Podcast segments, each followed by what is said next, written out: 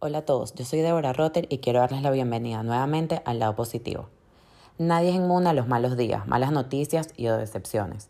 Pero cuando pasa algo, cuando te dan una mala noticia, ¿cómo reaccionas a esa información? ¿Cómo te adaptas a ese cambio?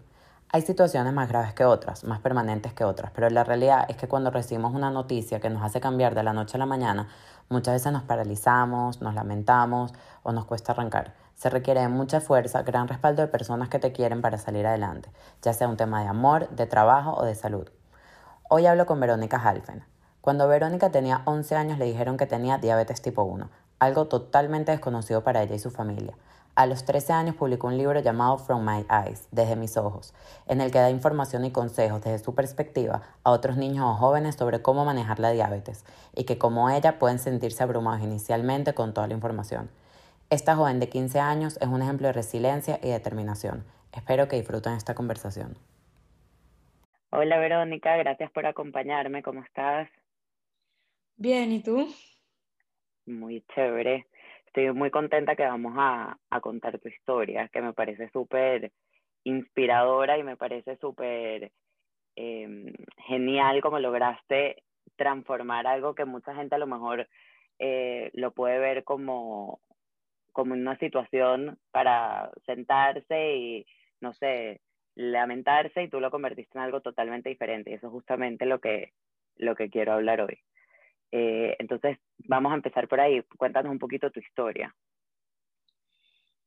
Cuando tenía 11 años, en el 9 de agosto, me dijeron que estaba diagnosticada con diabetes y yo antes me estaba poniendo muy flaca, em, iba al baño mucho, no, no importaba lo que comía, me seguía adelgazando y mis padres pensaban que no, que no estaba comiendo porque no sé, y entonces me fui a hacer un examen de sangre y salió ahí que estaba diagnosticada con, diabetes. Entonces me fui al hospital y ahí estaba por como dos días y estaba extremadamente asustada y era muy difícil entender todo lo que me estaban diciendo los doctores porque, porque tenía 11 años y de verdad no entendía nada y solo quería poder entender como un niño, un niño como una niña porque tenía 11 años. Entonces, una de mis amigas, que es un año mayor, vino a mi casa y me, me explicó todo, cosas que hasta no tienen que ver, no tienen que ver especialmente con algo que me diría, que me diría un doctor, me dijo cosas de cuando vas a eventos y un sleepover o lo que sea, de cómo se va a sentir y comida y, y todo. Entonces ahí era cuando yo sentí que que ningún otro niño debería sentirse así también. Entonces, ya, ya perdón, ¿y esta amiga tuya tenía, o sea, también tiene diabetes? O... Sí, tenía, ya, había tenido diabetes por siete años. Ok. Entonces, ya cuando me aprendí todo y sabía cómo todo servía, empecé a escribir y escribí el libro y ahora estamos a y cómo, cuéntame una cosa, ¿cómo lo escribiste? ¿Te asesoraste con doctores? Eh, ¿Información que te daban, tú le ibas recolectando? Yo quería que salga completamente el libro como yo lo, como yo lo veo, por eso lo llamé From My Eyes. porque, porque, si, porque si, voy, si voy escribiendo lo que me dicen los doctores, entonces ya que es el punto de escribir, lo ¿sabes? Que me digan los doctores y que ellos hagan eso, pero yo quería que los niños, los niños que estén diagnosticados puedan ver, puedan ver diabetes por otro punto de vista. Y mm, estamos hablando que lograron meter eh, el libro en, el Bag of Hope. Eh, ¿Puedes contar un poquito qué es el Bag of Hope y cómo lograste entrar ahí? El Bag of Hope es un, un bulto que todos los niños reciben por, todo, por todos los Estados Unidos, que básicamente hay como dos libros y un peluche. Es como, es como su manera de demostrar como que, no está malo y que lo puedes ver el lado positivo. Y los libros son como, son libros que son para niños chiquitos. Y la verdad que no, no ayuda a alguien que ya está que ya está un poquito más grande. Entonces yo, cuando escribí mi libro, hablamos con, con la gente que estaba conmigo cuando yo estaba en el hospital, que es Jody Mayo, y logramos poner mi libro en el Bag of Hope de ese hospital, pero no en todos los Bag of Hope, no en todos los Bag of Hopes. Porque cada hospital tiene, o sea, funciona independientemente. Sí, porque todo, no, porque todos los bultos ya están listos y los mandan a los hospitales, a todos los, hospitales, a todos los hospitales, y para poder estar en todos los, en todos los hospitales tiene que ya estar en el bulto. Pero yo, nosotros fuimos, yo y mi mamá fuimos a, al hospital y pusimos los libros en todos los bultos. Mm, ok. ¿Qué crees que es lo que más cambió eh, desde que te dijeron, mira, sí, tienes diabetes, eh, vas a tener que cambiar estas cosas? ¿Qué es lo que tú dirías que, que realmente, digamos, a ti te, te pareció que tenías que sacrificar más? Definitivamente la comida, porque yo no sabía nada, nada. O sea, tú me, tú me preguntabas qué es un carbohidrato a esa edad y no te podía responder, no tenía idea de lo que era. Entonces, ahora cada vez que veo una comida, te puedo decir exactamente todos los carbohidratos que tienen y las calorías y cosas así. Soy, entonces, cambió todo eso. O sea, ahora cuando yo veo una torta en un cumple, ¿sabes? Veo como que, ok, ¿es it worth it? O sea, me lo, me, si me como un pedazo, me va a subir el azúcar. Obviamente engorda un poquito, pero ya como que al food the switch ya no pienso tanto en lo que va a engordar y los carbohidratos y, y entonces ahora tengo que sacrificar si no me quiero comer esto, el otro y pero yo creo que eso ven, tú beneficias full de eso, o sea que también ¿sabes? Es algo bueno. Sí, pero yo vi, o sea, en, en unas publicaciones que pusiste, que por ejemplo nadar eh, o ciertos deportes hacen también que te suban el azúcar, ese tipo de cosas. No, te eh, hace bajar el azúcar. Ah, ok, bajar. Bueno, por eso, yo, o sea, hay ciertas cosas que por lo menos yo no tenía ni idea que podían influir, ¿entiendes? Yo pensé que era más como un tema de comida y ya. Eh, hay algunos otros factores que influyen. Muchas cosas que gente no sabe. De primero es que cuando haces ejercicio, cualquier ejercicio, yo cuando voy al mall con mis amigas estoy caminando por una hora, se me baja el azúcar. O estoy nadando en un cumple o, o en trampolín, lo que sea. Todo eso son cosas importantes. Y también, eh, si vas por un tiempo sin comer por mucho tiempo, también se te baja el azúcar. Y, y cosas así, y también inyectándote la insulina. Y después de un tiempo de hacer eso, vas por otra, van, hay como steps, como niveles, como que de primero empiezas inyectándote con el pen y después te agarras el Omnipod y que es un monitor. ¿Qué es esto?